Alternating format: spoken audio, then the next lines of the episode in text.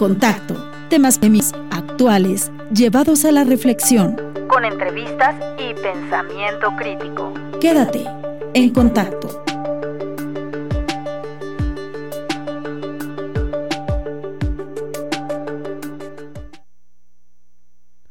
Hola, ¿cómo están? Muy buenos días.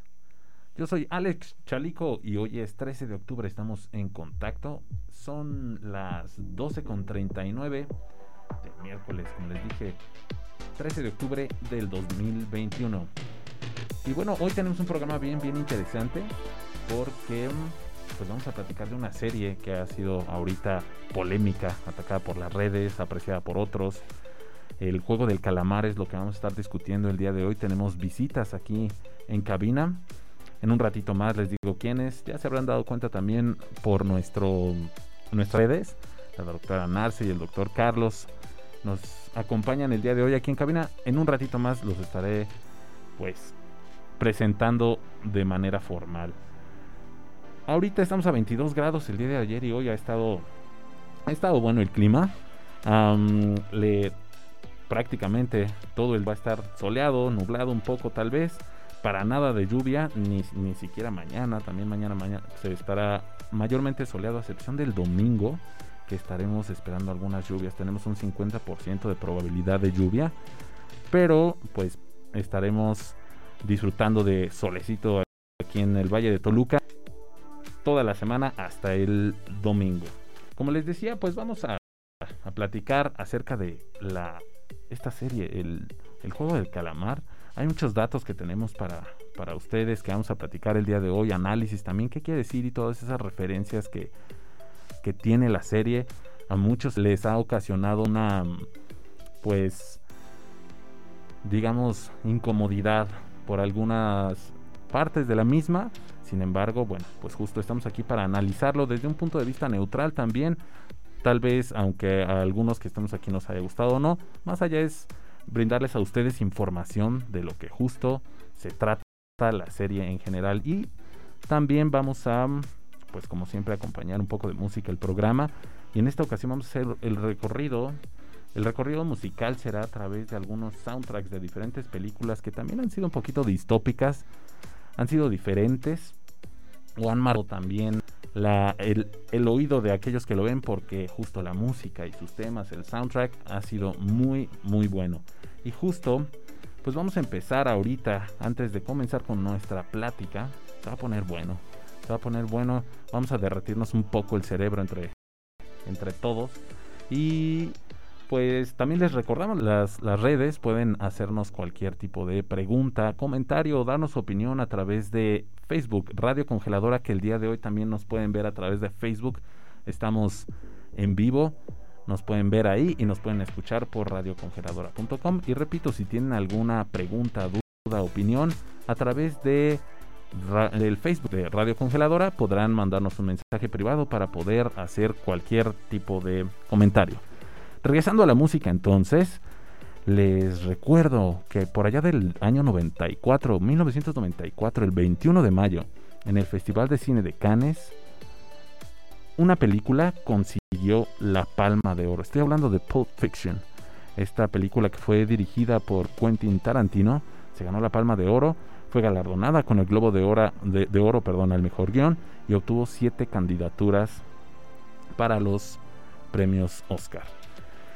Es una película que también recibió diferentes críticas y ha sido muy atestada por los diferentes, las diferentes referencias y que también está entrelazada con varias de las películas de Quentin Tarantino.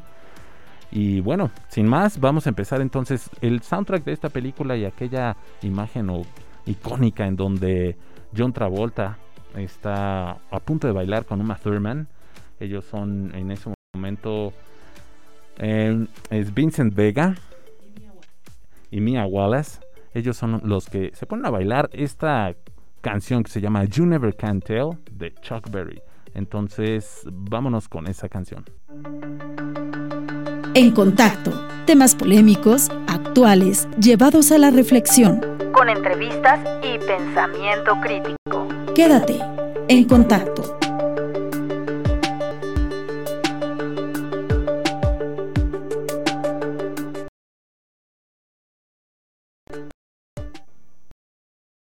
contacto. Estamos transmitiendo desde la cabina del Centro de Medios del Tecnológico de Monterrey Campus Toluca. Yo soy Alex y en los controles también está Mr. Johnny, ese azote de la cabina, ese maestro de la edición. Está aquí con nosotros. Hola Johnny, ¿cómo estás? Dice que muy bien. Muchas gracias por estar aquí. Y elegí el tema, elegimos este tema porque traemos a la artillería pesada. De fondo traemos a la marcha imperial. Porque les voy a presentar el día de hoy a nuestros invitados, quienes me van a ayudar a análisis. Ellos serán los, son los expertos en esto. Al hacer el análisis de la serie del juego del calamar, como lo platicábamos hace ratito. Y primero voy a presentarles a la doctora Narce Ruiz. Es docente, investigadora, promotora cultural y productora cinematográfica. Entre sus proyectos se encuentra la película Palomar y los cortometrajes The First of them All, Encierro, entre otros. Directora de programación del Festival Internacional de Cine de Monterrey, jurado en diversos festivales de cine nacionales e internacionales. Doctora cum laude en Industrias Culturales y Comunicación por la Universidad Politécnica de Valencia. En hecho, hizo una estancia de investigación en la Universidad de Aveiro, en Portugal. Hola Narce, ¿cómo estás? Hola Alex, ¿qué tal? Muy buenas tardes. ¿Qué sería te escuchas? Nombre Narce. no, ya me río y ya. Y ya, exactamente. Narce es una, una compañera, una colega aquí de la Escuela de Humanidades, profesora de planta también. Y bueno, hoy, lo, como decía, está aquí para, para que platiquemos un poquito acerca de la, de la serie.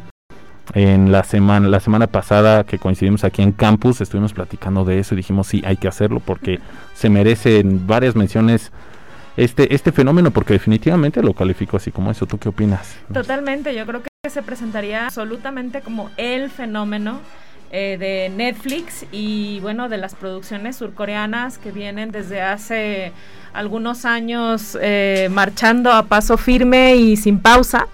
Este, y la verdad es que bueno, eh, ya inclusive eh, ha roto récords, está en top 10 en no sé cuántos países del mundo eh, y también por ahí pues surgen surge mucha información, el director ha dicho que es un proyecto que llevaba 10 años moviendo por diversas casas productoras y se lo habían rechazado una y otra vez. Y bueno, ¿quién le iba a decir que se iba a sacar el premio gordo? Literalmente, ¿no? Sí, como mencionabas ahorita, ese guion pues tardó el mismo tardó un año en escribirse y fue rechazado en un montón de lugares hasta que fue aceptado por Netflix. Diez años después, en el en 2019, eso quiere decir que por allá del 2009 había terminado con, con el guion. Y solo diez años después, en el 2019, fue cuando y yo la voy a hacer. Y justo fue que ah, después en el 2020 es en donde con, terminan perdón, con, la, con la grabación. Los que ya la han visto seguramente se dieron cuenta que habrá una segunda parte, definitivamente va a haber una segunda parte. Y antes de irnos a, emocionarnos a ver cuándo sale, pues, pues hay que saber qué es lo que está pasando, qué mensaje trae esta, esta, esta serie. Como decía yo hace rato, ha sido criticada por muchos, pero depende de qué análisis le quieras dar, ¿no? ¿Tú qué opinas? Eh, yo creo que es eso, ¿no? Ah, ¿Cómo tú desde tu, tu punto de vista, desde, desde tu cancha, Narce, cómo puedes saber qué tan, qué tan profundo puedes hacer un análisis. Mira, la verdad es que el análisis es de muchas aristas porque yo creo que una serie de este tipo da para un análisis psicológico muy profundo. Eh, a mí, desde mi cancha, digamos que es eh, la creación audiovisual, me imagino una producción de este tipo con menos presupuesto y evidentemente no tendría el impacto visual que tiene esta serie. La verdad es que está llena de simbología, pero no solamente los símbolos son los que importan, sino también el manejo de cámaras, la edición, la musicalización, las actuaciones. Es decir, tiene un combo completo que la hacen súper apetecible porque todos nos identificamos de cierta o X manera algunos de los personajes o sentimos un rechazo muy grande, ¿no? Entonces, creo que eh, la forma en cómo está planteada y desarrollada esta historia es evidentemente para que todos estemos ahí al filo del asiento, esperando qué es lo que va a pasar y quién va a ser el ganador de este juego. Sí, claro, porque no solamente se trata de sangre.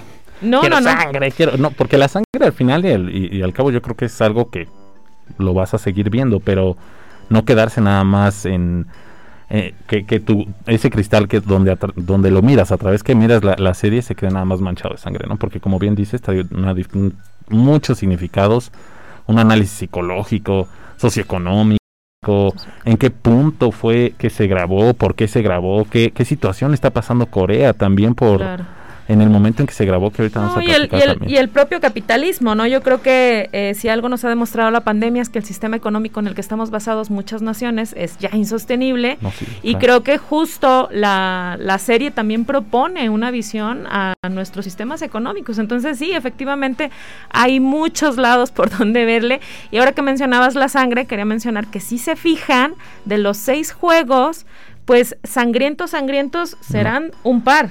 Este, y otro que sucede, bueno, ahí en las habitaciones, digamos, pero en realidad eh, creo que el impacto inicial, digamos, del primer juego con la muñeca, que es el que todo mundo vemos a través de las diferentes redes sociales y los, memes, eh, los, memes no faltaron. buenísimos.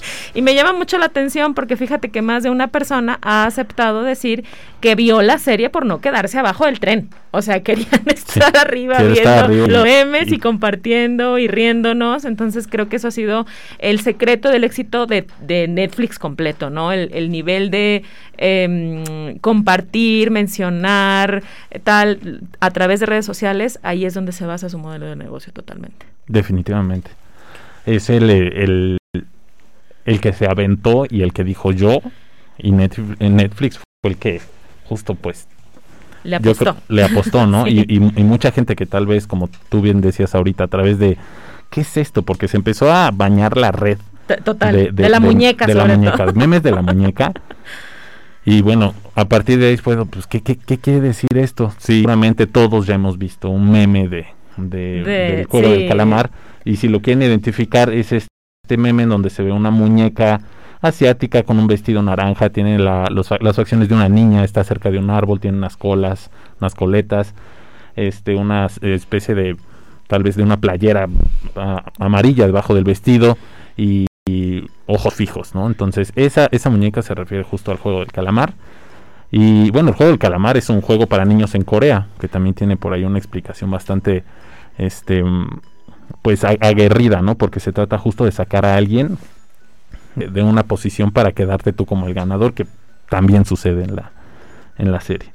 Y justo el símbolo del juego del calamar, esto que nosotros de niños, eh, si recuerdan, que pintábamos la bebe leche en el piso con, con gis blanco, en Corea al parecer, se pintaban estos cuadros y estos eh, círculos y estos triángulos a manera de un calamar, lo que también ha servido como otro de los símbolos de la serie para los famosos triángulos, círculos y cuadros que los vemos en diferentes formas, como puede ser la tarjeta invitación a que vengas a jugar o las máscaras que llevan este ejército de, eh, podríamos llamarle opresores, a lo mejor que están ahí controlando a todos los jugadores que sigan las reglas eh, pero además, si hacemos otro análisis más profundo, eh, se menciona que el cuadro, el recuadro grande pintado del juego del calamar puede simbolizar a la masa, a donde está la mayoría de la población, que digamos es de clase media para abajo.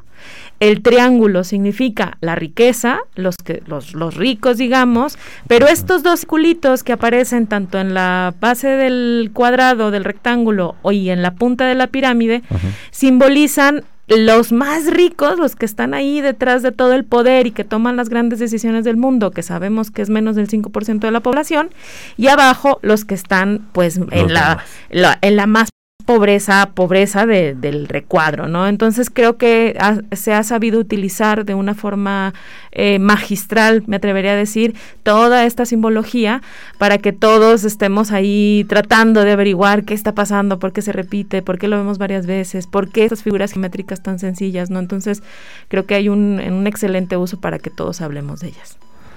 Hay muchas, muchas referencias. Hay una también que me llamó mucho la atención a mí, fue en el segundo capítulo, en donde habla, y justo a través de esto de la psicología y el psicoanálisis, hay un, un cameo, es algo muy raro, en donde uno de los, eh, de, los personajes, que en este caso es el policía, que tampoco el policía tiene como tal un, un, un, gran peso, a lo mejor te deja ver como por fuera cómo funciona, que ese yo creo que es el, el propósito del, del, personaje, que te deje ver cómo funciona todo por afuera.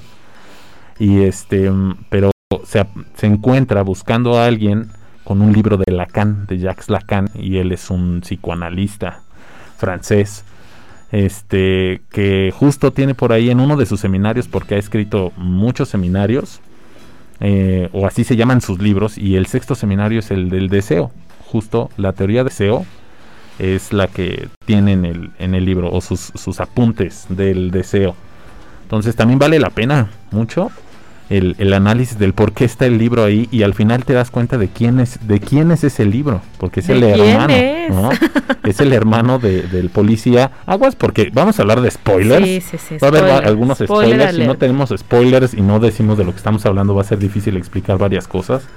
Y hay uno de los personajes que principales también el frontman que es como el encargado de todo el juego y quien decide y hace las decisiones perdón, de, de, cómo ir llevando el, el juego, cómo hacer las cosas. Es quien tiene ahí la batuta y de él es ese libro, es el hermano perdido además que está buscando el policía.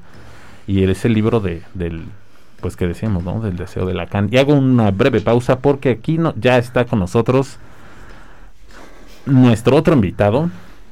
Hace rato hubiera sido genial que llegaras a la hora de la marcha imperial, mi estimado Carlos. porque si la, la, pusimos, les dije yo aquí a todo, a todos los que nos están escuchando que trajimos a la, la banda pesada.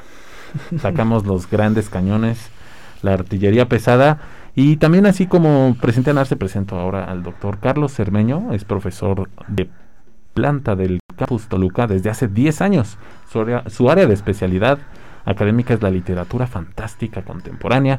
En 2013, by the way, obtuvo una beca del para jóvenes creadores. Hola Carlos, ¿cómo estás? Hola Alex, hola Narce, ya aquí corriendo velocidad a integrarme. Escucho que hablan de Lacan, que suena difícil. Muy difícil. es un es, es este voltear a ver un enorme monte con un montón de trincheras y trampas porque no no es no es este definitivamente no no se puede entender del todo, ¿no? Necesitas muchas, muchas lecturas anteriores y a lo mejor puede uno ir rescatando alguna que otra cosa, pero Lacan estaba en otro nivel. Dinos, Carlos, estaba platicando con, con Narcia ahorita de, de todos estos símbolos, referencias y además de la serie del calamar. ¿A ti qué te pareció en, un primer vistazo?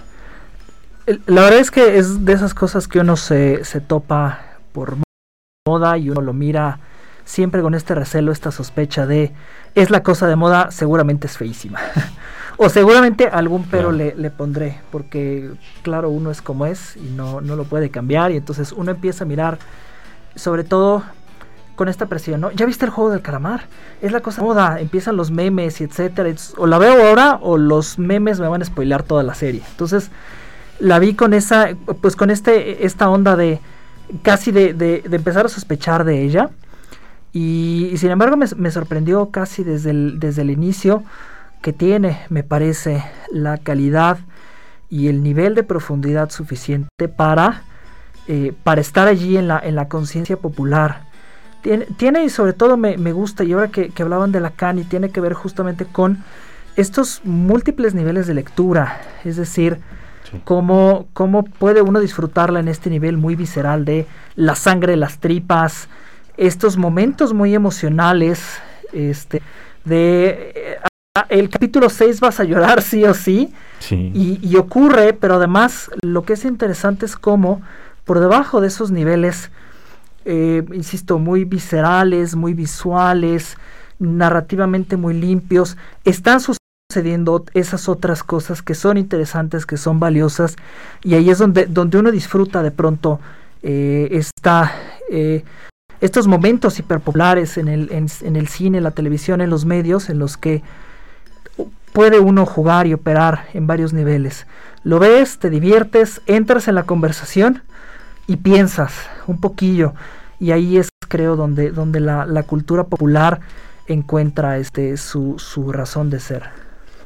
Tienes toda la razón. Al, principio que mencionaste que era una de esas cosas que se hacía virales y de repente, ay, ¿por qué es viral? Pues no, o sea, ¿para qué te, para qué te subes? Decía hace rato Narce, ¿no? ¿Para, ¿Para qué te subes al tren si es viral? Y a veces llegamos a tachar de estas estos fenómenos virales de algo pues que no tiene profundidad, ¿no?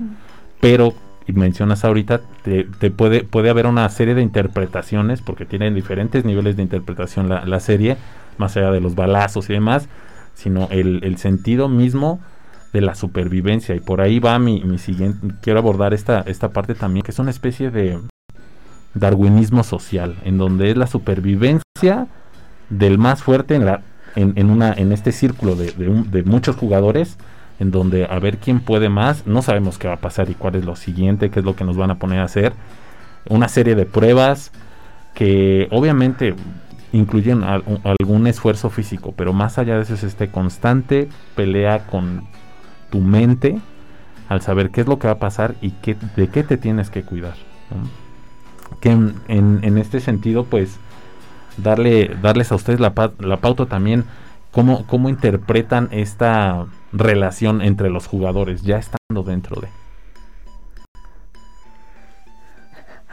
Eh, hay, hay, una cosa interesante que tiene que ver justamente con eh, una, la, primera de las pautas que se les ofrece y tiene que ver, y es en realidad, creo que es mi reflexión inicial o la, uno de los comentarios que detona, ¿no? En, en, en, en clase alguien me, me menciona esto y eso me hace pensar en cosas y digo, creo que creo que por, ahí puede haber un, punto de entrada a la, serie. Y tiene que ver con esta pauta. Si la mitad se quiere ir, se acaba esto. Eh, pienso en un, en un comentario, en, una, en un ejemplo genial que da Amartya Sen en, eh, Development as Freedom. Dice, si una persona tiene hambre y quiere ir a una tienda y hay un letrero que dice, tu raza, tu género, tu condición social no puede entrar a esta tienda, dice Sen, ahí hay una alteración hacia la libertad de las personas. En realidad, eh, en, el, en, el, sistema tardocapitalismo en el que, eh, tardocapitalista en el que estamos, la falta de libertad se, se, elabora desde otros, otros sentidos. Si una persona tiene hambre, va a la tienda y no le alcanza para comprar nada, tampoco tiene libertad. No necesitamos que haya un letrero, no necesitamos que haya leyes para violentar la libertad de las personas.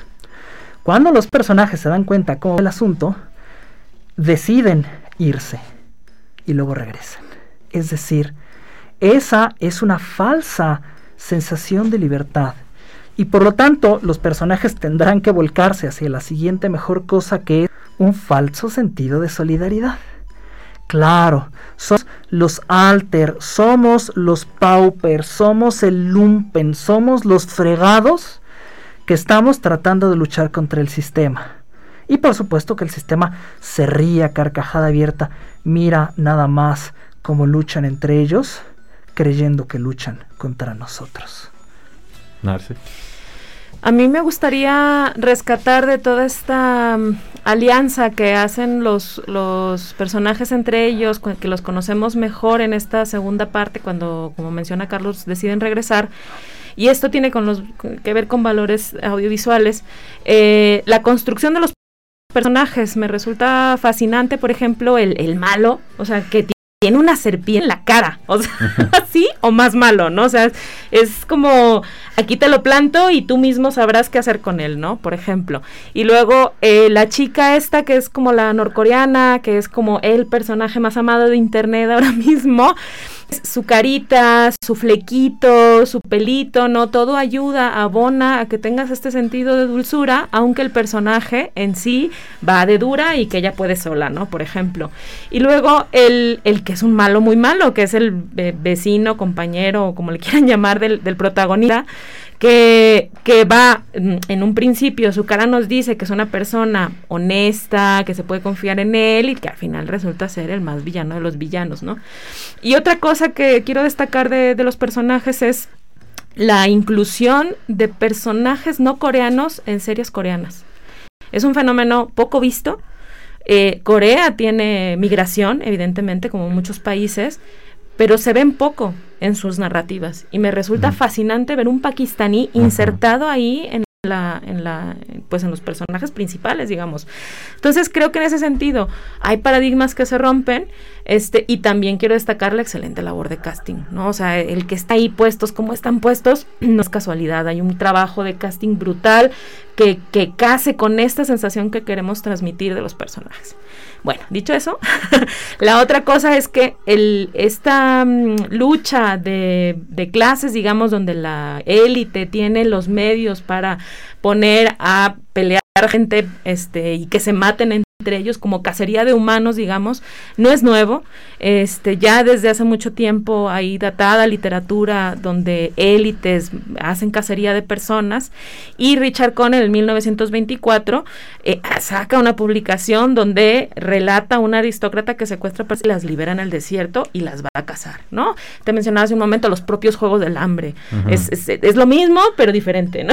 o sea, al final esta fascinación que existe hacia ver a las personas como este elemento de ser casado. Y no es casualidad por ejemplo que las máscaras de los VIPs pues sean todos depredadores. O sea todos son depredadores animales depredadores que es lo que están viendo es cómo se están destrozando entre ellos no entonces bueno eh, eh, creo que, que está muy bien construida. Qué bien, es el, a, ambas ahorita opiniones que nos dan, pues son, son cosas justo que para lo que venimos ahorita, ¿no? Diferentes puntos de vista para no quedarnos nada más con lo que un meme nos puede arrojar, que puede ser también muy profundo, y solo si le entiendes, si ya la viste, entenderás la referencia. Y, los personajes también que tú, que, que comentabas ahorita, aunado a lo que dice Carlos en el sentido de esta falsa libertad y cómo fueron elegidos, cómo se hacen alianzas dentro de...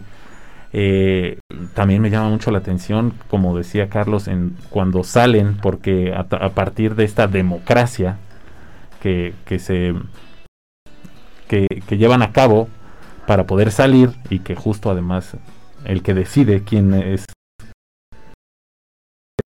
es este personaje que también tiene mucho peso en la, en la serie, salen y el segundo capítulo se llama Infierno.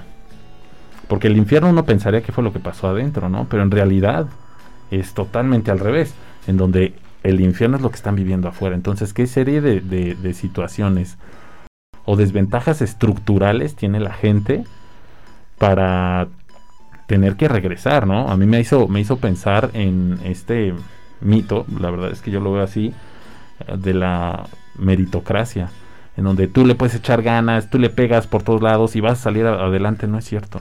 Es algo que hoy en día no es cierto. El, el, capitalismo no deja avanzar algo así.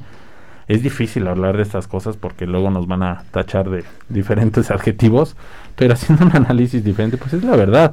Si hay, hay condiciones estructurales que tiene la gente para que pueda hacer un paso en su movilidad social movilidad social en el que es este avanzar de una esfera económica a otra, pues no es tan fácil porque le eches muchas ganas.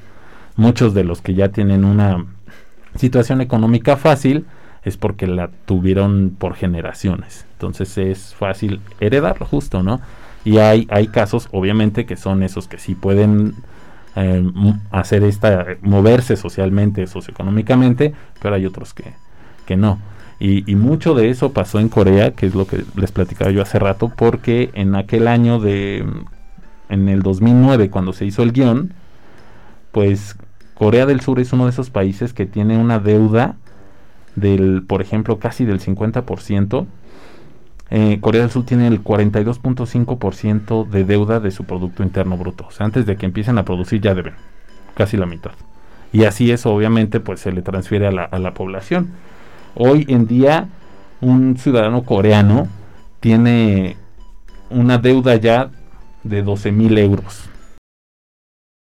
Entonces, todavía ni siquiera empieza a producir y ya debe.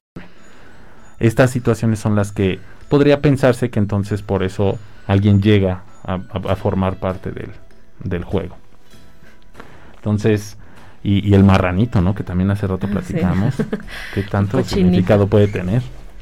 Y, y, en color dorado, ¿no? Se lo ponen al centro de la habitación en color dorado y es una, un, un recordatorio constante uh -huh. de que tu meta está ahí arriba, en el cielo, colgando en color dorado, ¿no? Me parece eh, magistral. Yo me atrevería a decir eso. O sea, hay, hay, hay muchos conceptos adentro de la serie que los piensas y dices, ¿cómo se te ocurrió? O sea, ¿cómo pusiste ahí? ¿No? Y, y lo ve, tú lo ves en, las, en muchos planos, en las caras de los personajes, cuando están a punto de flaquear o de decir, ya no quiero jugar a esto voltean y dicen, no, no, espérame, que ahí están los millones que necesito para mejorar mi vida justamente para no tener estos 12 mil euros de, de deuda inicial. Cosa muy curiosa es que en el primer capítulo eh, habían unas cifras del personaje principal que debía no sé cuánto y que préstame 10 mil yenes y cosas así, que, hacíamos la conversión en casa y eran eran 100 pesos. Ajá, o los, sea, los están súper eh, O sea, eran cosas súper que decía yo, se, están matando por 100 pesos, ¿no? Ni siquiera dijera esto son 10 mil, no sé, ¿sabes? Es, es, es, muy curioso, es muy curioso el tema, lo que estás comentando, la, la cuestión económica en Corea, la verdad es que muy duro fuerte. Pues ahorita vamos a hacer un corte rápido, vamos a seguir platicando. Para los que se vayan uniendo, esto es el análisis de la serie del Juego del Calamar. Nos acompañan aquí en cabina el doctor Carlos Hermeño y también la doctora Narce Ruiz. Estamos platicando, para quienes no la hayan visto, pues super spoiler. Los que no la hayan visto y no la quieran ver, les podemos decir que es una serie que trata de... se trata de una serie de personajes o, hay, personas que están muy endeudadas y de alguna forma fueron elegidos para participar en un juego en donde al final y después de ciertas pruebas que no saben de qué se tratan van a ganar una cantidad de dinero para ellos estratosférica y pues ese, es el, el, aliciente que tienen. Pero se dan cuenta que cada una de las pruebas pues está relacionada con bastante curioso también un juego de niños todos son un juego de niños o algo que, representa algún momento en la, en la, en la infancia y después de, de, las pruebas el que pierde pues se muere. No hay otra otra opción. Se mueren. Entonces de eso se trata grandes rasgos en donde estas personas están dentro de un juego escondidos siguen ciertas reglas ciertas condiciones y bueno el último en estar parado es el que el que va a ganar todo ese dinero después de que entraron son 456, ¿no? 456 participantes los que entran. Bueno, vamos a hacer un pequeño corte y regresamos. Ahora los voy a dejar con otra otra pieza musical. Esta es de una película que está basada en una novela de Chuck Palahniuk. Esto es Fight Club, esta película que salió en el 99 en donde Edward Norton, Brad Pitt y Elena Bonham Carter hacen este trío de pues unos personajes muy complicados, uno no existe, por decirlo así, y seguramente ya la han visto, también es una buena recomendación para que la, la, vean un, día que, que, tengan este tiempo. Es un, a grandes rasgos, un empleado de oficina insomne, harto de su vida, se cruza con un vendedor peculiar y ambos crean un club de lucha clandestino como forma de terapia. Y poco a poco la organización crece y sus objetivos toman otro rumbo. Por ahora entonces los dejamos con esta canción se llama, se llama Where is My Mind de The Pixies. En contacto, temas polémicos, actuales, llevados a la reflexión. Con entrevistas y pensamiento crítico. Quédate en contacto.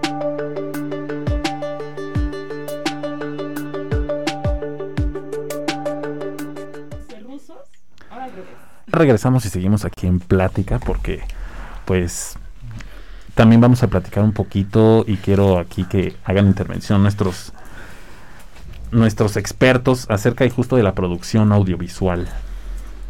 Cómo está formada, cómo puedes saber que esta producción fue tal vez obviamente se necesita un gran recurso que lo platicamos ahorita, pero no siempre pues necesitarás tanto para hacer algo tan significativo, sino los detalles que se van poniendo, ¿no? Entonces, eso eso me gustaría que abordáramos ahorita de cómo se forma toda esta producción. Mire, yo quería mencionar que yo la serie no la vi, empecé a verla antes del tren, este, porque nos llamó mucho la atención, estábamos eh, viendo la, la, bueno, ustedes saben que el algoritmo de Netflix te pone la portada según tus gustos, ¿no? Y la portada que me toca es esta mm, pintura que hace referencia a esta pintura de, de Marcius Cornelius Esker. este que es un eh, exacto, la, la, celosía de la relatividad. Fíjate qué título, ¿no?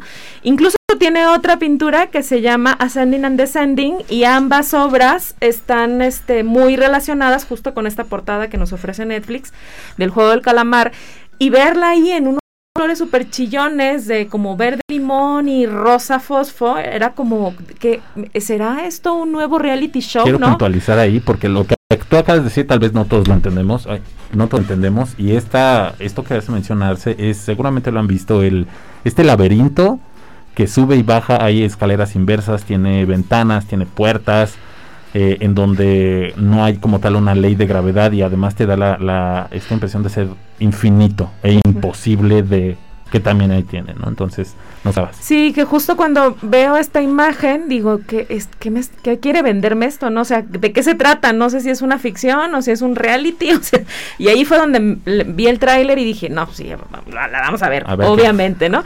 Y, y cuando la empiezo a ver y veo todo este planteamiento de el que es un repelente al inicio, el 456, no es un hombre que le roba a su madre y que tiene una hija ahí que, que la trata, o sea, que la tiene un poco ahí de lado y no, o sea, hay como muchos detalles que te hacen pensar que es un pusilánime y que conforme va avanzando la historia te vas dando cuenta que es un personaje con muchas capas y que al fin terminas empatizando con él, ¿no? Por ejemplo, que eso es muy difícil de lograr, que un pusilánime pase a ser el objeto de tu afecto, eh, se necesita mucha maestría para poder lograr un efecto así en la audiencia. Y otra de las cosas que me gustan mucho es toda esta simbología de los colores, ¿no? Por ejemplo, los eh, guardias que van vestidos de rosa, que dices, el rosa es dulzura y es romance y estos hombres van de rosa y no significa nada de eso, ¿no? Y las máscaras, bueno, por ahí hay quien dice que emulan las hormigas y como quitarles identidad, ¿no? Exacto. y, y, el verde de los uniformes, que bueno, estos son uniformes que hemos visto todos, o sea, todos, ¿no? En, cualquier escuela ves que hay uniformes de este tipo y el verde, fíjate qué curioso, que da esperanza.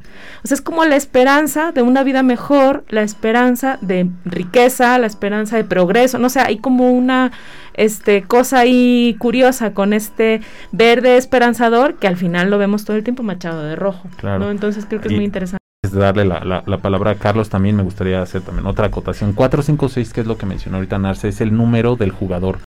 Dentro de, de mm, la dinámica del juego, cada una de las personas que participan dentro de no tienen nombres, que es algo también muy interesante. Son puros números, porque así los ven como números. Entonces yo soy el participante o el jugador del 1 al 456 y este 456 es ese jugador del que habla Narce ahorita, que es el protagonista de donde sale todo y que justo es la verdad bastante pusilánime y este que, es alguien que también representa como esta ah, figura ventajista, ¿no? Que se va a las ventajas, apostador, vicioso, divorciado, entonces está totalmente hundido. Este, Carlos, ahorita tú querías hacer una intervención. Sí, eh, me, me parece interesante, es súper lindo esta escena, efectivamente, me, me, apareció a mí también este, este laberinto muy echiano y que además se va, se va trastocando, se va modificando, es decir, los propios personajes no solo llevan sobre sí las huellas, sino van dejando las huellas, ¿no? Este momento impresionante en el que salen y lo que se encuentran es justo los cuerpos de estos personajes que se han salido de, de, la línea por dentro y por fuera, además, ¿no? La trampa es los que juegan y los dueños del juego, bueno, los que operan el juego también hacen trampa y, los vemos allí manchando completamente la, imagen. Y, una cosa que va apareciendo y es que hacen trampa porque les dan la, las pistas de cuáles son los juegos. Y si sé cuál es el juego, me anticipo, me preparo y, hago una, puedo, hay un margen de hacer una estrategia. Y resulta que lo descubrimos demasiado tarde, porque ya se ha muerto casi todo el mundo, que las pistas de los juegos están allí. Hay toda una iconografía que les dicen los juegos, pero está ocultado por las literas, que son 456 efectivamente, pero que no están dispuestas verticalmente, sino en inclinación. Es decir, eso es básicamente el Coliseo romano básicamente es el Coliseo romano. Y de hecho los vemos eh, cuando se, descompone justo esto que es la noche en la que les invitan a que se maten unos contra otros, eso es un espectáculo prácticamente de gladiadores. Y a medida que van desapareciendo estos y que los personajes es la ausencia física del sujeto que ya no veo, pero además la ausencia física del espacio que ocupaba es que ahí estaba la respuesta. O sea, claro, porque como decía Narce, pues ahí está el, cochinito ahí arriba, en dorado, en grandísimo. O sea, estás viendo el dinero y no ves nada más. Hay un cuento chino taoísta precioso en el que un ladrón entra a una tienda y se roba unas cosas frente a todo el mundo y por supuesto que lo agarran de inmediato. Y le dicen, ¿cómo, cómo se le ocurre a usted robarse todo este oro frente a, a las demás personas? Y dice, cuando estaba pensando en robarme el oro, no vi absolutamente nada más. Y es este distractor, ¿no? Funciona como distractor y también como ese recordatorio constante de por qué estás aquí, te lo ponen en alto, ven de también está pintado. Ah, ah, esto que tú acabas de mencionar, la verdad es que no, yo, yo había visto imágenes cuando vi la, la estaba yo la, estaba yo viendo las imágenes que están en, en este como almacén en donde están las literas, pero hasta ahora que lo dices me doy cuenta, tienes razón, las, las, las pistas ya estaban ahí, ya estaban ahí cómo está dispuesto todo el lugar y cómo después se los van quitando poco a poco, que tal vez, bien dices, demasiado tarde, me di cuenta de lo que se trataba. Y el y bueno, cada uno de, de, los de los capítulos que en algún momento lleva un juego, pues también cada, cada uno es impactante de cierta forma y yo les puedo compartir, por ejemplo, que el, el mío, el favorito, por todo lo que tenía dentro es el de las canicas. Porque hay diferentes, como me, como, primero te, te dan a entender que si haces alianza, va a ser tu manera de salir. Entonces se quedan con esa idea, ¿no? De la alianza. Y al final la voltean, porque con ese supuesto aliado es con quien tienes que batir a, muerte. Y hay una pareja, por ejemplo, porque entran dos, una pareja, están casados, ellos dos, y hay uno que tiene que morir. Entonces también eh, yo me puse en ese, en ese momento, dije, bueno, si yo tuviera la desafortunada oportunidad de participar en algo así, en algo así sin saber y, con una persona a la que ya le di mi confianza, ahora tengo que pues batirme a, a muerte, ¿no? Es muy fuerte, pero sabes que es ahí en ese juego en especial el que lo que me da así como no sé si es rabia o frustración. La mujer esta, que también se hace como muy odiosa conforme van avanzando los capítulos, esta de pelo largo y que chilla mucho y así, este, pues no, no consigue pareja y se la llevan. Y todos intuimos de que ya, ya, ya valió, se murió. Y entonces regresan a la habitación y está tan feliz porque ella no tuvo ni que jugar y dices, ah, no sé por qué. O sea, las reglas también son muy, ah, evidentemente, al, juicio de los creadores, pero si tuviera que escoger un juego, a mí el, el que más visualmente me gustó muchísimo es el de la escalera este, con los vidrios templados y los vidrios que se rompen con más facilidad. Y al final de esta escalera hay una escena donde explotan todos los vidrios y va en un slow motion espectacular donde los vidrios saltan y los vemos como van rajando los rostros en cámara lenta de los personajes. Yo por más que me pregunto cómo le hicieron no tengo respuesta. Es increíble cómo está hecha esta escena, la verdad es que me gusta mucho.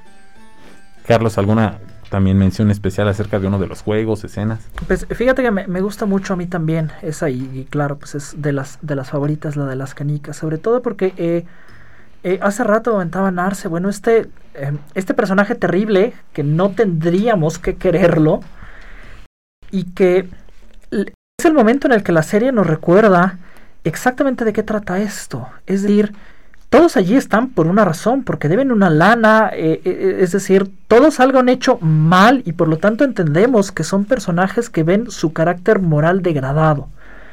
Claro, los vemos allí, son los buenos, hay un malo maloso de negro con una máscara terrible. Oh, sí que ganen nuestros personajes queridos con uniforme de escuela. Pero es el momento en que los personajes nos recuerdan exactamente quiénes son. Porque cuando se le, se le demuestra o se le exhibe a este personaje siendo trampa, y le dice el Vito, ¿Elías esto a tu, a, tu, a tu cuata de cuadra? Y el otro personaje dice, pues sí. Porque claro, claro, o sea, ¿qué, estoy haciendo aquí? O sea, no, no llegué aquí. Por buena persona. Por buena persona. No soy, este, no soy súper chido, no soy súper buena onda, no llegué aquí por, por, llegué aquí porque debo una lana, porque soy un apostador, porque abandoné a mi hija, porque maltrato a mi madre. Y ahí es donde justo los personajes eh, nos demuestran quiénes son. Y, y, hace rato hablaba eh, eh, Alejandro de este infierno, ¿no? El infierno es afuera Y curiosamente afuera, este personaje que es un especulador fiscal, a propósito de, los fallos de la meritocracia, puede ser, puede ser un, especulador eh, fiscal financiero, pero si eres pobre, pues igual te va a caer la ley. A menos que vengas ya con un estatus añadido, entonces sí puedes hacer trampa y no te pasa nada. Y es donde, claro, nos parece impensable que el personaje que le prestó una lana al pakistaní, claro, soy el coreano que abrazo la diversidad y mi hermano y no sé qué. No duda ni un segundo en traicionarlo porque claro, lo que está haciendo ese episodio es recordarnos quiénes son estos. ¿Quién en realidad ¿Quiénes, son estos personajes? Lo sabemos desde el principio, pero claro, se nos olvida porque es que es muy entrañable las relaciones, pero desde el principio son lo que son los personajes. Sí, hasta dónde te empuja una situación así a que te salga tu verdadero yo. Totalmente, justo en ese capítulo también creo que una de las cosas más este, virales en ese momento fue el gracias por jugar conmigo. Hay muchísimas ilustraciones de las dos chicas y hablan de la sororidad y hablan muchísimas, muchísimas este, referencias a este gracias por jugar conmigo que hace, bueno, uno de los personajes principales, digamos, que es esta chica norcoreana que tiene un hermano en, la, en un orfanato, ya sabes, está así súper dramático.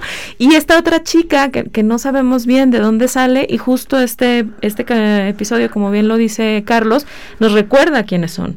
Y entonces ahí nos hablan de la historia detrás de, de estos dos chicas, de estos dos personajes, y que ellas saben que una de las dos es la que va a sobrevivir y deciden que en lugar de estar peleando y tal, pues tú que tienes posibilidades y tienes un, digamos, digamos, un algo por qué vivir, dale, y yo me quedo aquí porque al final da igual, ¿no? Esto es, es, es fuertísimo.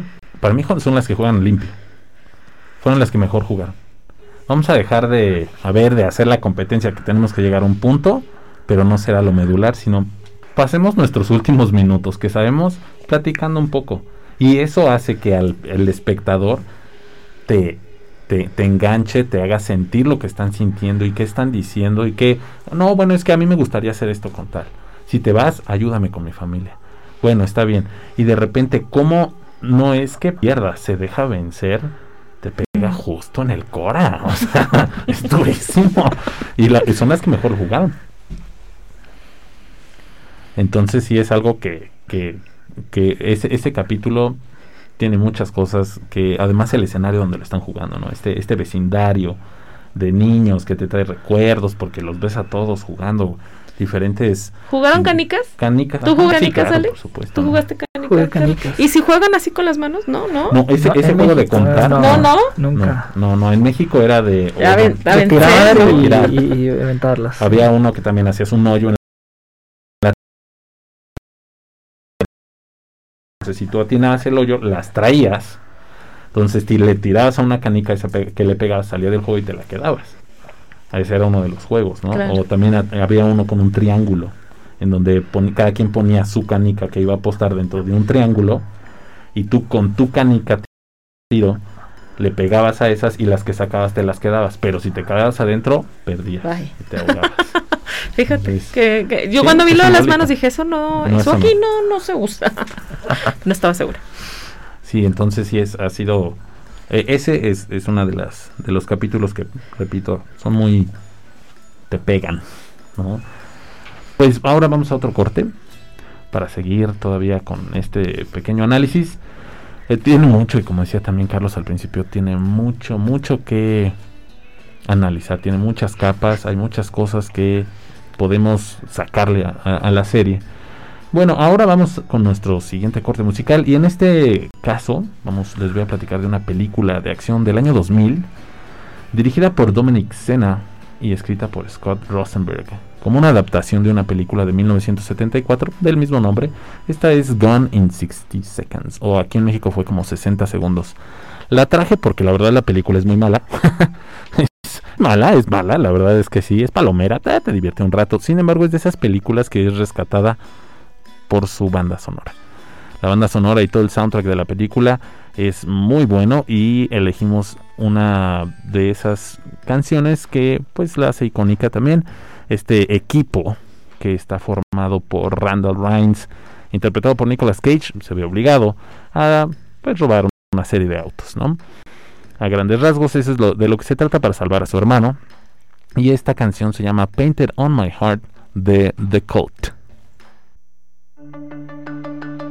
En contacto, temas polémicos, actuales, llevados a la reflexión.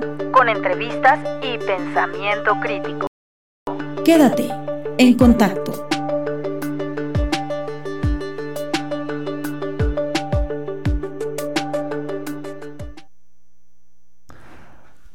Hola, ¿cómo están? Bienvenidos. Aquí estás una vez en contacto. Yo soy Alex, estoy acompañado por la doctora Narce y el doctor Carlos. Estamos platicando acerca del juego del calamar, haciendo un análisis en este ratito que tenemos. Hoy es 13 de octubre, son la 1.30, la 1.39 de la tarde, estamos a 23 grados, que será nuestra máxima, y la mínima por la noche será de 8. Les recuerdo las redes que tenemos nuestras redes sociales y será en Facebook en donde nos pueden dejar algún comentario. Estamos transmitiendo ahorita en Facebook Live. Así que todos saludamos de aquel lado. Hola, ¿cómo están? Allá está la cámara. Entonces, em, ah, tenemos una, una, pregunta justo en Facebook. También ahí recuerden Radio Congeladora. Y es de la doctora Dinora Pesqueira, nuestra directora de Humanidades aquí en el campus y nos pregunta, ¿ustedes dirían que hay una intención de representar algunos estereotipos dentro de la serie? Sí, hay. Yo creo que sí hay estereotipos. Eh, fíjate, lo menciona que, que, luego se convirtió en meme, ¿no? El personaje principal eh, hablando de este, perdónenme que no me sé los nombres porque a mí yo el coreano no ni a mí, o sea, les fallo. por nombres, colores, digo por números o por colores. Pero te va a la Universidad de Seúl, de Seúl, perdón, este este fenómeno en Corea de ingresar a las universidades es distinto que en nuestro país. Entonces solamente una elite seleccionada, digamos, son los que tienen acceso a estudios universitarios. Por eso el personaje hace mucho énfasis cuando lo presenta a su vecino en decir eh, eh, este, esta persona que fue a la Universidad de Seúl y creo que eh, responde a ese estereotipo, ¿no? De, de, de, lo que hablábamos de la meritocracia, ¿no? O sea, si tú llegas a la universidad y eres fiscal, ¿no? O sea, como que ya tienes un estatus superior al que puedo tener yo que me quedé en el barrio, ¿no? Entonces creo que ese es justo uno de los estereotipos que representan, bueno, el mafioso muy mafioso, ¿no? Que incluso lo vemos, este, que lo van y lo golpean. y, desde el tatuaje. Eh, eh, claro, ¿no? Entonces creo que ese es otro de los estereotipos. La chica norcoreana también, por ejemplo. Este, y luego, bueno, lo que decía Carlos, del malo muy malo, enmascarado. Este, ah, mira qué malo soy, ¿no? O sea, creo que, que sí hay algún, algunos estereotipos que podemos encontrar en los personajes. Sí, me, me, parece, sobre todo en este tipo de, de, eh, de, series en las que hay un montón de personajes y efectivamente hay que identificarlos. Bueno, el, el, estereotipo no es malo por sí mismo, es un shortcut mental que te dice cosas. Claro, hay un estereotipo y de inmediato sabes lo que debes saber sobre algo a partir del estereotipo. ¿Qué haces con el estereotipo? ¿no? Si lo subviertes, si lo sigues, si lo etcétera. Me, me parece que es, eh, es lo interesante, ¿no? Por eso señalaba yo hace rato como el carácter auténtico de los personajes pues aparece a pesar del estereotipo, ¿no? El personaje bueno que dice, no, vamos a llevarnos bien y de todas formas lo traiciona porque, claro, pues una es el estereotipo y el, personaje que está jugando y otra cosa es lo que en realidad tiene el, personaje, ¿no? En su core, digamos. Eh, están, por supuesto, bueno, hace rato Narce mencionaba estos, eh, estos gringos malvados eh, depredando al mundo, etcétera. Claro que hay un montón de, de personajes y que son justamente estos, estos shortcuts. Y que además creo que eh, va muy bien en esta serie porque hay un este no solo este este planeamiento que luego se desdobla se complica se redondea se sofistica pero que además tiene que ver con eh, los propios procesos de los estereotipos en las escuelas es decir, uno identifica en estos grandes ensambles de personajes colectivos, cuando uno está en la escuela y uno dice, bueno, ¿quién es quién? ¿No? El grupito de, el grupito tal, los populares con los que me junto, los que no. Es decir, reproduce dinámicas que están allí y que están dadas pues, por estos estereotipos, pero que es un fenómeno, por supuesto, que está dado casi por descontado en cualquier serie que tenga que, como decíamos hace rato, ahora todos son series, son ocho capítulos, es mucho tiempo, los nombres son raros, necesita la audiencia un shortcut para hacer sentido a lo que está sucediendo. entras rápido, entiendes rápido, para que pronto vayamos a lo que nos importa. Y yo creo que esto da cabida mucho a el, el sentido de pertenencia en un lugar en la sociedad. Yo me parezco a ese que está ahí. Y eso te hace adicto, ¿no? O sea, te hace eso de ¿qué le va a pasar? Porque me identifico, o sea, me empatizo con la yo qué hubiera hecho. Entonces, este, este, este tipo de elementos y de estereotipos seguramente también dan pauta, ¿no? A que te agarres de algo y sepas entonces que pues ya estás, la tienes que terminar, no te puedes quedar nada más en uno, ¿no? Porque es la verdad, o sea, en esta serie a mí en lo particular cuando lo empecé a ver, dije, híjole, no, yo creo que me aviento otro. Y hay otras que sí te puedes, hay, otras que dices, ah, bueno, a lo mejor ya no la ves o dices después, ¿no?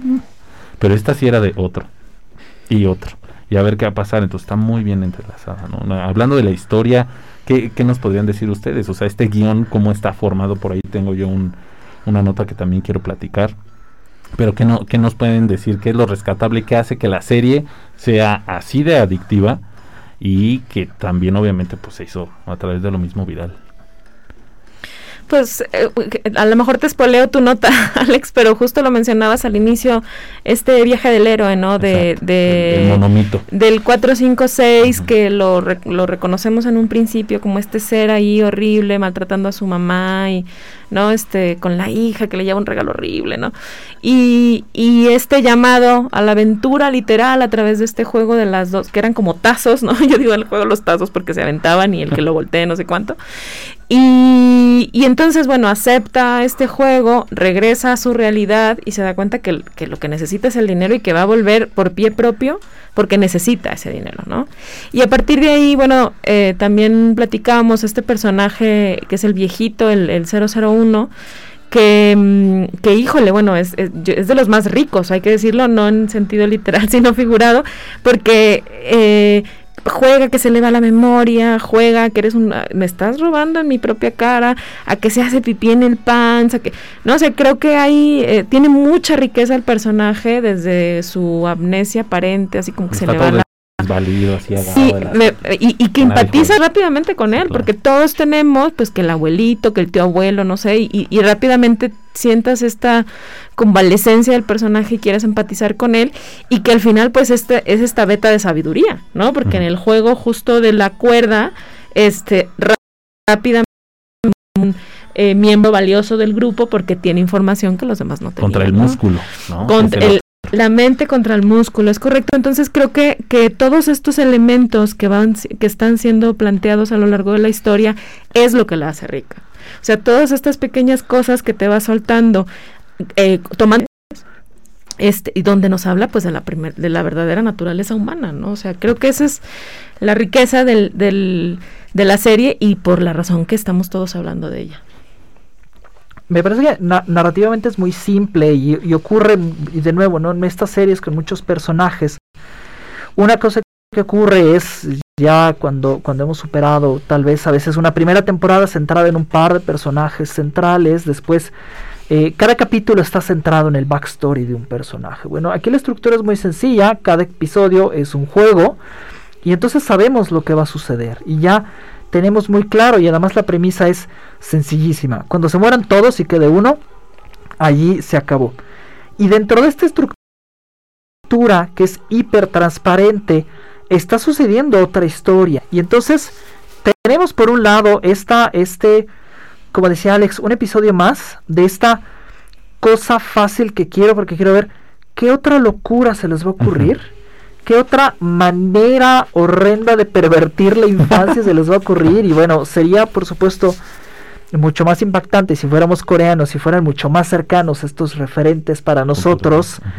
Y por otro lado está eh, esta subtrama y este misterio y este es el malo más malo y de pronto descubrir que el malo, ¿no? Este que tiene la, la serpiente en el cuello, pues la verdad es que es un pobre diablo, porque en realidad no es, e, está igual que los demás, por muy mafioso que se haga, lo cierto es que está tan hundido como el resto de los personajes y por lo tanto me parece que esta súper transparente estructura doble que tiene en el que quiero por un lado ver qué otra locura se les va a ocurrir, pero también desde el inicio me ofrece un misterio que me está haciendo pensar no en el episodio que viene, sino en el que sigue después de ese. A ver hacia dónde va, ¿no? En dónde, en dónde termina y, y también te hace pensar en, o sea, me hace pensar ahorita en mí mismo, ¿no? O sea, ¿qué tengo en la cabeza para seguir viendo más de esto? De cualquiera de los que la vieron, ¿no? Porque ese, es yo creo que un, un sentimiento que compartimos en donde, ok, mejor otro. Y como tú dices, pero de todos estos elementos que, que pervierten ciertas cosas, pues sí te hace decir cómo, cómo es la naturaleza también del, del humano al querer más, más de, de, de lo mismo. Platica de Inarse que, que, decía que me lo spoileaba, me lo spoileó, ¿cierto?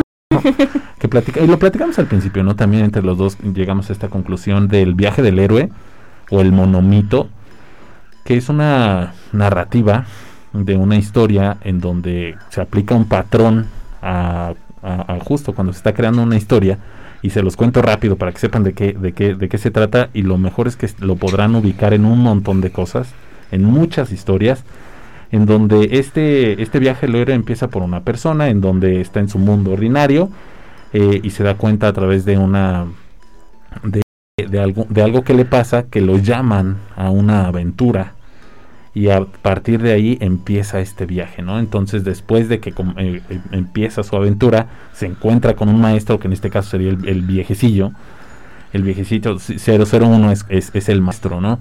Y después de eso empieza a darse una serie de cambios en donde el protagonista, que sería el 456, empieza a pasar por todas estas pruebas, hace alianzas, se va acercando cada vez más al final y llega un momento en donde pues sabe que tiene una recompensa, pero también a la vez pierde.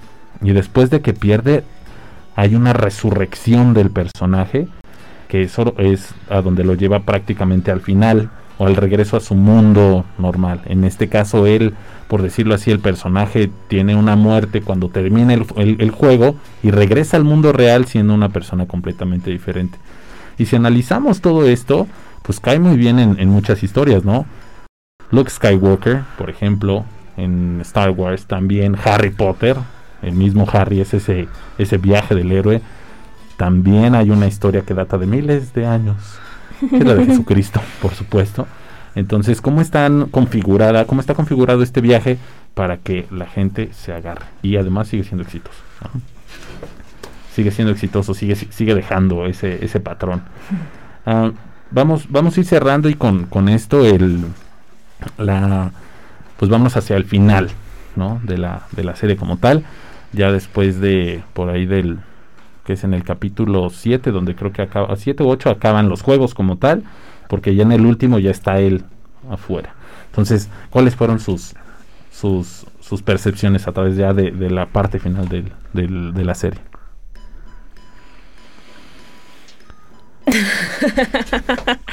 este híjole, pues la verdad es que conforme se va acercando el final y vas viendo eh, hacia dónde apuntar, evidentemente, el, el, desenlace de los juegos, digamos, eh, me, me, gusta cómo están interlazadas las historias, no solamente de estos personajes principales que son los que quedan como finalistas, sino también todo este backstory del policía y el hermano y darte cuenta que es una cosa que se viene haciendo desde hace años. Y, o sea, me, me creo que a mí en lo personal me gusta cómo enriquecen estas pequeñas pistas de la historia para que entiendas pues como motivaciones y qué es lo que está sucediendo detrás y tal. A mí en lo personal, la cosa que más me impacta es el nivel de producción. O sea, yo pensaba, por ejemplo, ahorita que mencionaba mencionabas de los horrores y las torturas de los juegos y tal. Bueno, hay, hay una novela colombiana que habla de, de Pablo Escobar que se llama El patrón del mal, que si la ven es mucho más horrible. O sea, Pablo Escobar es un ser real que mataba gente porque se le daba la gana, ¿no? Y sin embargo el nivel de producción es muy austero porque es una novela de Colombia y evidentemente pues no tenían los millones de dólares que probablemente le metieron al juego del calamar. Lo que pienso es que parte del éxito de esta historia tiene que ver con el nivel de producción y el nivel de inversión en esa producción. O sea, es una producción carísima. Hablábamos ahorita de la parte donde llevan JPs y hay como un lounge donde están acostados en unos sillones con unas chicas desnudas. Yo decía, ¿cuántos millones de dólares se gastan en una sola escena? O sea, creo que, que, que, parte del éxito no es solamente en sí lo que nos están contando, sino cómo nos lo están contando, y a mí eso es lo que más me gusta. Perfecto, Carlos. y, que además tiene que ver con esta, con esta noción del, del, espectáculo. Hay una limpieza, es decir, hay una limpieza de la violencia. Es elegante. Volviendo al, episodio de las canicas, esto que es por supuesto eh, evidente, cómo no se muestra justamente estos personajes con los que tenemos un involucramiento emocional, no les vemos los sesos, porque, es decir, hay toda una, una, una limpieza de estos elementos y que, y que además aparecen sin, sin ninguna reflexión de antemano. Me parece que la serie, eh, hablaba Alex de cómo eh, uno piensa, bueno, ¿por qué estoy viendo esto? ¿no? Pero, pero pienso, por ejemplo, en, no sé, en Funny Games de Michael Haneke, en el que de pronto la, la, película se para porque todo va a salir bien y uno de los, de los fulanos estos detiene la película con el control remoto de la casa y detiene nuestra película y nos voltea a ver y nos dice, no, ¿verdad? Tú quieres violencia, ¿verdad? todo lo que vienes es otra cosa, ¿verdad? Y lo regresa y matan a la, a la, familia, ¿no? Y nos mira de frente a la cámara, a la audiencia y dice, todo lo que vienes es otra cosa, ¿verdad, maldito puerco? El juego del calamar nunca hace eso. Es muy limpio, es, es muy... Eh, está, muy cuidado y que, y que justamente está con, con, estas tensiones entre la perversión del juego infantil, etcétera, y que hace justamente que podamos eh, viralizar un contenido tan violento porque se ha limpiado justamente de todos estos elementos mucho más chocantes. No se da espacio para la ironía y por lo tanto es muy fácil dejarse llevar por el juego de la violencia. Yo quería, este, antes de que nos vayamos, que, que, que les mencionaba ahorita fuera del aire que la película de Nosotros los Nobles, que es un éxito, es de los grandes éxitos de este milenio en el cine mexicano, su director cuando la concibió decía que quería que, que formara parte de la cultura popular en México y que solo iba a saber que iba a ser esa, es, realmente iba a ser parte de la cultura popular cuando en Halloween se disfrazaran de los nobles, ¿no? De Barbie Noble, o Javi Noble, etcétera, cosa que sucedió realmente. Yo no dudo cuál va a ser el disfraz de moda, este Halloween. Entonces ahí habla de, la trascendencia, digamos, de, la serie a nivel no solo México, sino mundial, ¿no? Va a ser así, o sea, lo, vamos a ver, y, tanto así que lo, o sea, va a estar a, tu alcance, porque vas a ir a alguna tienda de autoservicio y, ah, mira, ¿te acuerdas de esto? O sea, ahorita tú en Mercado Libre, así te encuentras ya algo que te lo vende de cualquier forma. Así, así, así va a pasar.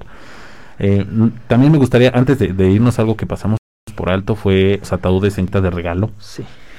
Que está también muy simbólico, porque es tu regalo y, también pues lo, rico de esto es, es, saber las interpretaciones que cada uno le puede ir dando y cómo se puede ir pensando qué es algún símbolo. Hay algunos que se prestan a, a, muchas, otros a pocas, no tantas, pero este, cada que alguien muere, lo, enfrente de todos los demás, los meten en un ataúd que tiene un monito de regalo. Entonces creo que es como ese premio al lo lograste, te traigo tu regalo, ¿no? Que es, que es además el, regalo que le da el protagonista a su hija. Es exactamente la misma caja. Y que además, digo, digo, yo pienso en realidad, ¿para quién es el regalo? Es decir, es justo para los que están allá arriba y viendo, aquí está tu regalo, eso es lo que viene, es a la violencia, a la destrucción, a la muerte, a la podredumbre humana. Aquí está tu regalo, aquí te lo estoy entregando y aparece otra vez en la secuencia donde está el policía dentro del cuartito que encuentra la información del hermano. Está tan pequeño. ¿Se, acuerda? O sea, ahí hay algo que nos estamos perdiendo. Yo cuando vi que el papá escogió ese regalo para la niña, digamos, que ya venía así envuelto, dije, pues es una cosa coreana. Pero luego cuando lo veo varias veces, eh, ahí nos están queriendo decir otra cosa. Bueno, por ahí... Y el regalo que trae adentro, ¿no? Porque, eh, o sea, no, él no lo envuelve, está en una de estas cajitas de garrita. Sí. Y, sale y nunca se da la, tarea de revisarlo. Ah, ya viene así, y que trae adentro la cajita. La violencia. Delicioso. la verdad es que sí, es muy... Muy interesante. Muy interesante. Mm. Ah, antes de, bueno, ya para, para irnos ahora sí quisiera que nos regalaran ambos, pues el una recomendación, algo parecido, que también a la, a la, audiencia que le gustó mm. puedan ver, algo parecido, o que pueda romper también con, porque es algo distópico, ¿no? Lo que vimos en, en, el juego del calamar. Y y ahorita Nasta ya está volteando pero ahorita les voy a recomendar el, lucubrando. Y este, alguna otra, alguna otra mención que quieran hacer para, para despedirnos.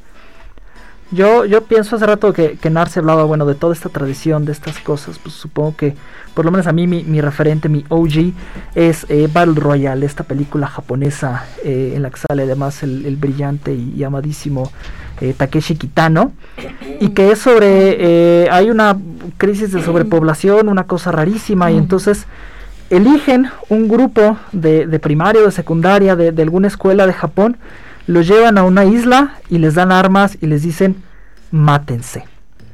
Y hay también este juego entre las generaciones, los, los maestros, las juventudes rebeldes, la violencia, la agresividad, el premio, etcétera, y que están ocurriendo un montón de cosas que me parecen súper interesantes. No sé qué tan accesible sea de, de conseguir Battle Royale, no creo que sea una película fácil de hallar, pero, pero yo pensaría en esa. Y por alguna razón pienso, y esa creo que sí será más fácil de hallar, en Seven, es de. Steven Soderbergh, si no me equivoco.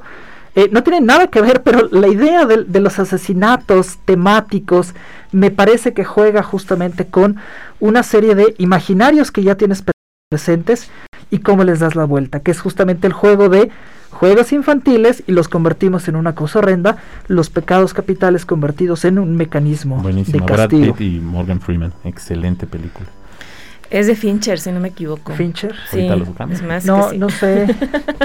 Este, yo acabo de ver hace po- poquito tiempo en HBO Max una que se llama Lovecraft Country Uh, y híjole, había, yo de verdad que desconocimiento de la cultura negra, de verdad horrible, o sea, les hacían cosas horribles y en la serie se aborda desde un punto de vista de la ciencia ficción, pero aparte con muchísima unidad. O sea, yo nunca había visto una serie donde hay matanza, hay mucha sangre, pero además hay una reivindicación de toda una comunidad que ha sido invisibilizada sistemáticamente en Estados Unidos y que esta serie lo trae y lo pone en la mesa de una forma magistral. La verdad es que es una gran serie y la recomiendo. ¿Nos repites el nombre? Lovecraft Country Lovecraft Country. ok. en HBO Max está En disponible. Perfecto. Y bueno, no, no es, no es este, ahorita que mencionas HBO Max, todas estas plataformas que ahora tenemos, la verdad es que son muy accesibles, en su mayoría sí lo son. Entonces, bueno, ya tenemos ahí dos recomendaciones. Hago la acotación en donde David Fincher fue el que dirigió Seven y Carlos decía hace ratito de Battle Royale. De hecho, el, el creador del juego de- del calamar, que no voy a pronunciar su nombre porque no sé cómo se dice, este, él se dedicaba en sus ratos libres a leer cómics como Battle Royale para distraerse, al imaginarse participando en este tipo de juegos mortales, es lo que viene en un artículo, para ganarse un premio enorme. Se propuso explorar cómo se verían los mismos dentro de un entorno surcoreano. Entonces, pues no tengo más que agradecerles que nos hayan compartido aquí sus, sus ideas, unir nuestras frecuencias neuronales para poder llegar a un poquito parte de esto del análisis de esta serie. Yo quiero dejarles también un comentario acerca de no nos dejemos llevar nada por eh, las apariencias en una serie, en una película, porque hay todo el mundo ya la vio y pues no quiero ser parte de la bola. ¿no? Pero la bola también puede ir dándole interpretaciones, como decía Carlos, a, a esto y en donde el análisis hace muy rico eh, y, a- y puedes empezar a, a deshebrar todo lo que está escondido y lo que a lo mejor tal vez no alcanzamos a ver. Entonces no nos dejamos llevar nada más por, por los comentarios de los demás. Subámonos, vamos a ver de qué se trata y podemos decir, es muy mala, no la recomiendo, pero ya la viste y qué bueno, ¿no? Porque además abre espacio a la chica o vela, te va a gustar. Entonces, pues así, les agradezco, de veras, muchas gracias por haber aceptado la invitación, es un gusto para mí, espero que podamos repetir este espacio. Se puede platicar con ustedes de todo lo que se pueda y pues todas estas aristas que nos ofrecen en, en este en esta plática son pues sabrosas, por decirlo así. ¿no? Muchas gracias a ti, Alex. Gracias por invitarnos. Bien, pues entonces estamos en contacto. Nos vamos con la última intervención musical y en este caso les platico que esta película, a ver si le atinan, es una que plantea un futuro. Tras una dura guerra, casi todos los seres humanos han sido esclavizados por las máquinas y las inteligencias artificiales creadas. Se destaca por mostrar el concepto clásico de la filosofía sobre si el mundo alrededor es real o ficticio en especial desde las ideas del mito de la caverna de Platón, una alegoría acerca de vivir creyendo que lo irreal y falso es la verdad. Además más de una clara referencia a la filosofía cartesiana en cuanto a la imposibilidad de distinguir el sueño de la vigilia. Hablamos de Matrix. Qué emoción porque este año, a ver qué nos... Ojalá hice algo bueno, de verdad es que estoy muy emocionado porque The, Matrix es... La primera... No tengo esperanzas, ¿eh? Tú no tienes esperanzas. La primera es lo mejor que te pudo haber pasado. no, no va a suceder. Yo, híjole, es que ¿cómo podría ser insuperable después de ya dos, dos, dos entregas que no, o sea, no te llegó a todo este concepto que comparte el primer, la primera película. Yo de veras espero que sea algo. Ya me dijeron los expertos que no voy a llorar en un rincón. Pero mientras tanto los dejo entonces. Recuerden esta última escena donde Neo está a punto de salir volando. Se pone los lentes negros porque acaba de colgar la llamada con el sistema. Y suena entonces Rage Against the Machine con Wake Up. Esto es En Contacto. En contacto, temas polémicos, actuales, llevados a la reflexión. Con entrevistas y pensamiento crítico. Quédate en contacto.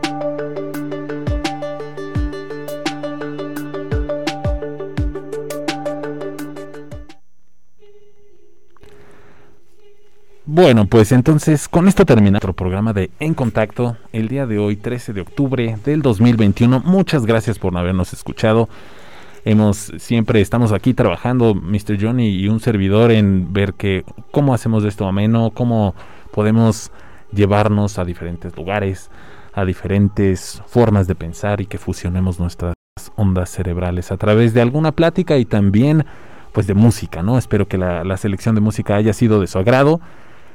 Yo soy Alex Chalico, muchas gracias. Son las 2 y 10 del 13 de octubre del 2021.